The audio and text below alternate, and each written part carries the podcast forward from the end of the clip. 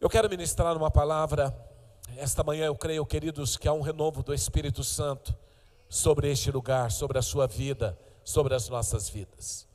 Romanos capítulo 8, verso 11. E se o Espírito daquele que dentre os mortos ressuscitou a Jesus, habita em vós, aquele que dentre os mortos ressuscitou a Cristo, também vivificará, diga vivificará, diga mais forte, vivificará os vossos corpos mortais, pelo seu Espírito em que vós habita. Que esta, que nesta manhã, Pai, essa palavra entre em nós, que possamos compreender a dimensão desta verdade, no nome de Jesus. Amém. Eu acredito, queridos, em tudo aquilo que o Espírito Santo está fazendo nesta manhã. Porque eu creio, queridos, que nós, como pessoas, como igreja, como cristãos, nós estamos vivendo, queridos, debaixo de uma pressão e de um estresse imenso, um estresse muito grande. E isso tem afetado a vida de muitas pessoas. Muita correria, a grande verdade, queridos, você levanta logo pela manhã, leva filho para a escola, depois busca filho, depois leva filho para o futebol, leva para natação, leva para qualquer outro local. Depois você vai no mercado, volta do mercado, vai trabalhar, é papel, é patrão, é telefone, é venda, é tantas coisas, pagamento, boletos. Se for patrão, ainda pior, porque o patrão, ainda, além de tudo, ele tem as responsabilidades financeiras sobre os seus funcionários, pagamento de boletos e tantas outras coisas. Essa vida, queridos, essa correria tem, tem trazido um cansaço muito grande na mente, nas emoções, no corpo. E muitas pessoas têm entrado, enfrentado um estresse imenso e depois sai desta vida agitada de busca, leva trabalho, corre para cá, corre para lá, chega em casa e agora começa os trabalhos domésticos. Agora é o momento de organizar a casa, agora é o momento de dar atenção para os filhos, agora é o momento de brincar com os filhos, de disciplinar os filhos, quem tem cachorro é o momento de cuidar do cachorro e corre de um lado, corre para o outro, limpa a casa, organiza a casa, lava a louça, corta a grama, faz almoço, lava as louças, faz jantar, lava as louças do, do jantar, põe filho para dormir. Realmente, depois vai fazer o culto doméstico, porque não pode negligenciar esta parte do culto doméstico. E depois o cônjuge tem que dar atenção para o cônjuge, o marido dá atenção para a esposa, a esposa dá atenção para o marido, e tudo isso também traz um estresse muito grande. Porque você sai de um dia corrido, e agora você chega na sua casa também, a sua casa lá tudo é correria. Mas agora também você não pode esquecer da responsabilidade que você tem com a igreja, com a casa de Deus, se você é cristão. Você sabe da necessidade de servir a Deus, de servir o corpo de Cristo. E agora você começa aí, depois além disso, já passou um dia corrido, foi para casa, aquele monte de trabalho dentro de casa, agora vai para a igreja. E agora tem o PG para fazer, tem a rede, tem a, a, tem os ministérios, ministério quíntuplo, alguns fazem parte da dança, do louvor, faz parte do ministério de libertação, de intercessão, tem libertação para fazer, tantas coisas. Tem o culto de celebração. Às vezes você vê aqui o, o louvor adorando a Deus, né? Que lindo, mas você não sabe que eles por detrás disso tiveram que ter um momento de ensaio, gastaram um sábado ensaiando, se é o ministério de dança, tem que estar treinando tantas coisas, tem que estar fazendo. E além disso, vem os treinamentos, vem as reuniões e vem tantas coisas. E aí chega o um momento que algumas pessoas elas gastaram tanto tempo no trabalho, gastaram tanta energia, queimaram tanta energia no trabalho que agora quando chega na igreja muito pique. E por esse motivo sente o que? Culpado. Ah, eu não tenho aquela empolgação de fazer as coisas para Deus, na verdade até deseja. mas às vezes não tem aquela empolgação porque a sua energia foi consumida durante tantas coisas que teve que fazer. E fora a responsabilidade então do dia, do trabalho, a correria, as responsabilidades dentro de casa, agora as responsabilidades da igreja, mas tem família. Você tem pai, você tem mãe, às vezes já numa fase idosa, e que não é um. um é, é, algumas pessoas olham isso como uma obrigação, não, é um privilégio cuidar dos pais, mas tem que dar atenção. Tem tio, tem tia, tem primo, tem prima, a, a, tem tantas pessoas e que você também precisa dar atenção. E com tudo isso, agora você começa a sentir cansado. Tantos aniversários, tantas festinhas que às vezes você precisa participar, porque se não, se não for, fica um pouco complicado. E além disso, agora, tem a responsabilidade com os amigos. A Bíblia diz que amigos mais chegados que irmão, mas amigo também demanda tempo. É uma atenção que você precisa dar, é um aconselhamento, é, você precisa gastar tempo, mas a sua energia parece que já foi sugada. E agora nem mesmo para as amizades você tem energia. E tudo isso tem causado o quê? Cansaço, estresse. Fora tudo isso, existem as questões financeiras. Viver hoje parece que ficou mais caro. Parece não ficou. Vai no mercado, aquele preço absurdo, e aí você precisa agora se preocupar com a vida financeira você tem que fazer compra, você vai no mercado, vai pôr gasolina, a gasolina aumentou, tudo se tornou caro. É IPVA, IPTU, é cartão de crédito, é, é tantas coisas, boletos que tem que pagar, tantos compromissos. E tudo isso tem trazido o que? Cansaço, estresse.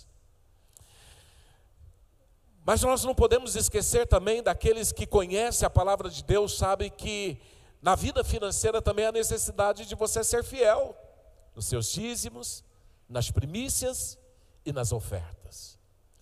Com tudo isso, queridos, pessoas chegam no final de uma temporada, no final de um dia, no final de um tempo cansado. E o diabo, ele tem trabalhado de uma forma muito feroz, porque o diabo sabe como, quando e como afetar a sua vida. E uma das coisas que o diabo mais tem tentado trazer no meio do povo de Deus é o desânimo.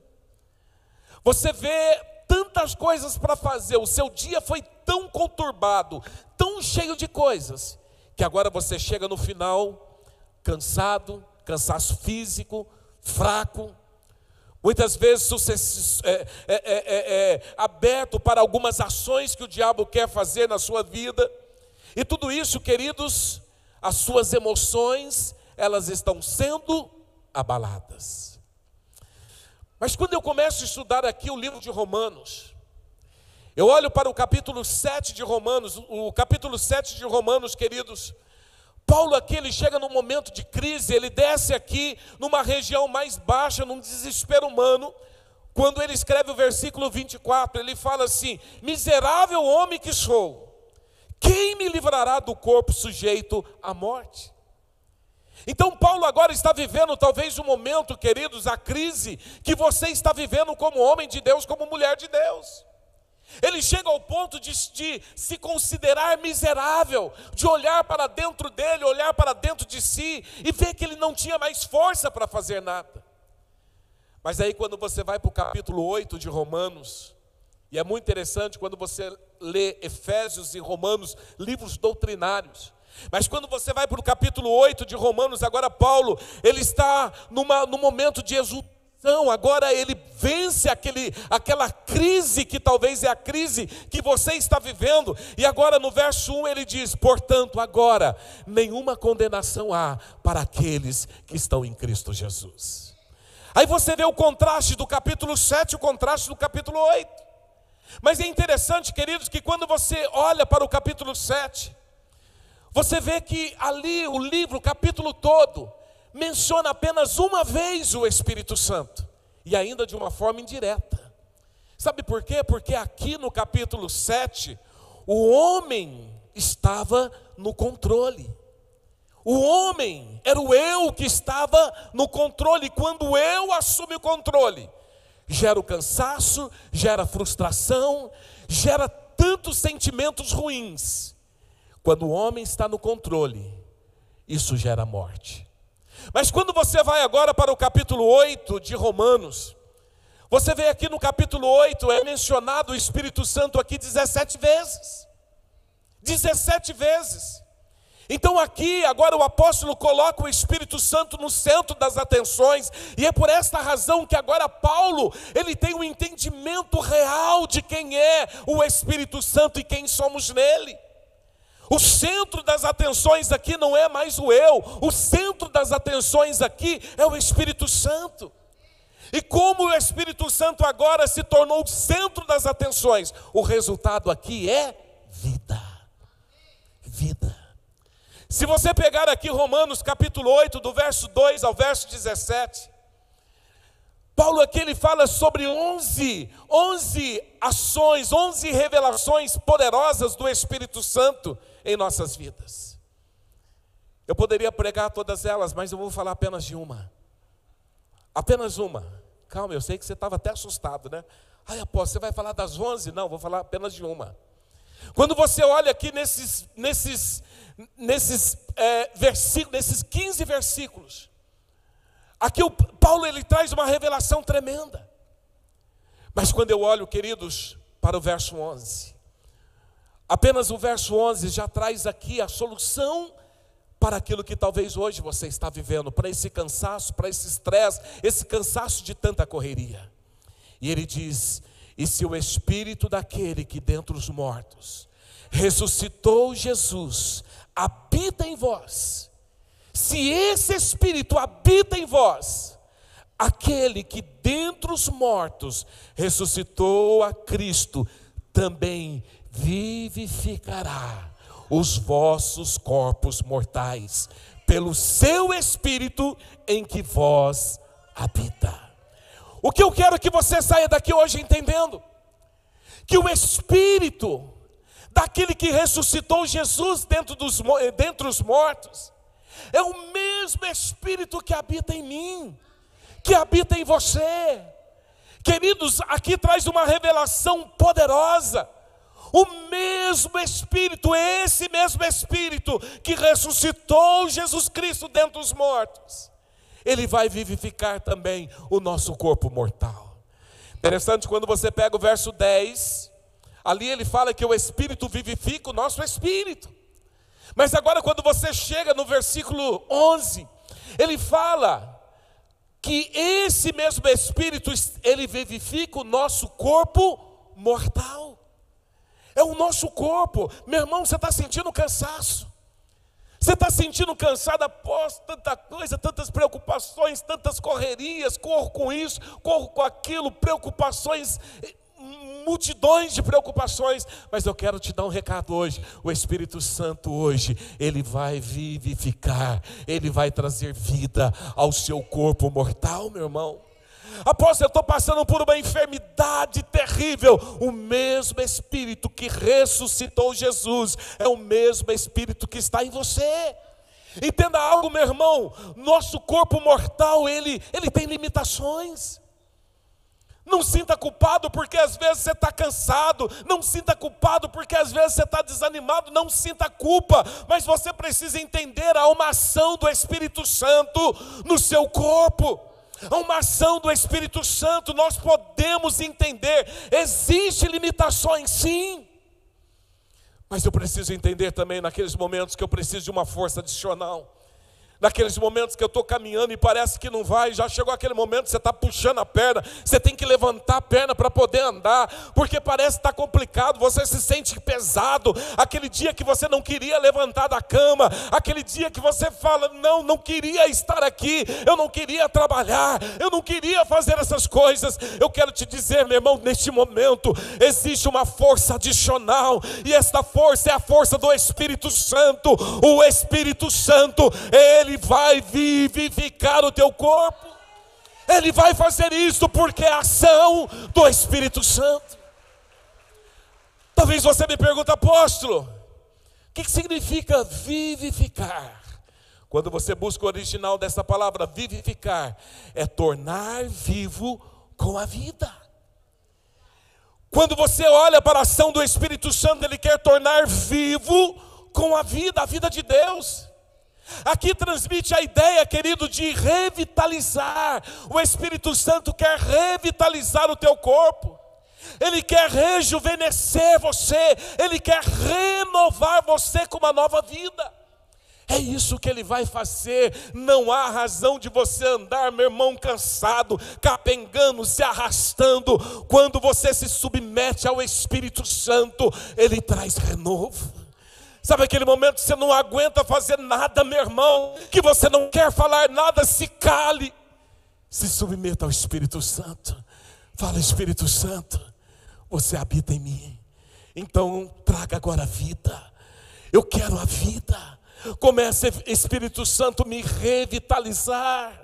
Comece, Espírito Santo, agora me rejuvenescer. Comece agora, Espírito Santo, me renovar.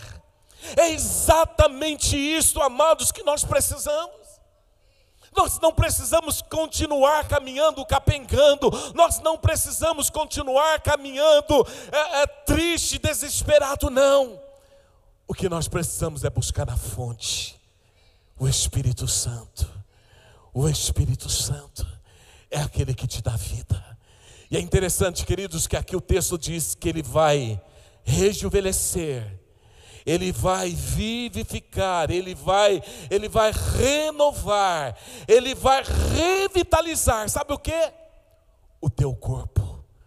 O seu corpo mortal está enfermo, ele vai trazer vida.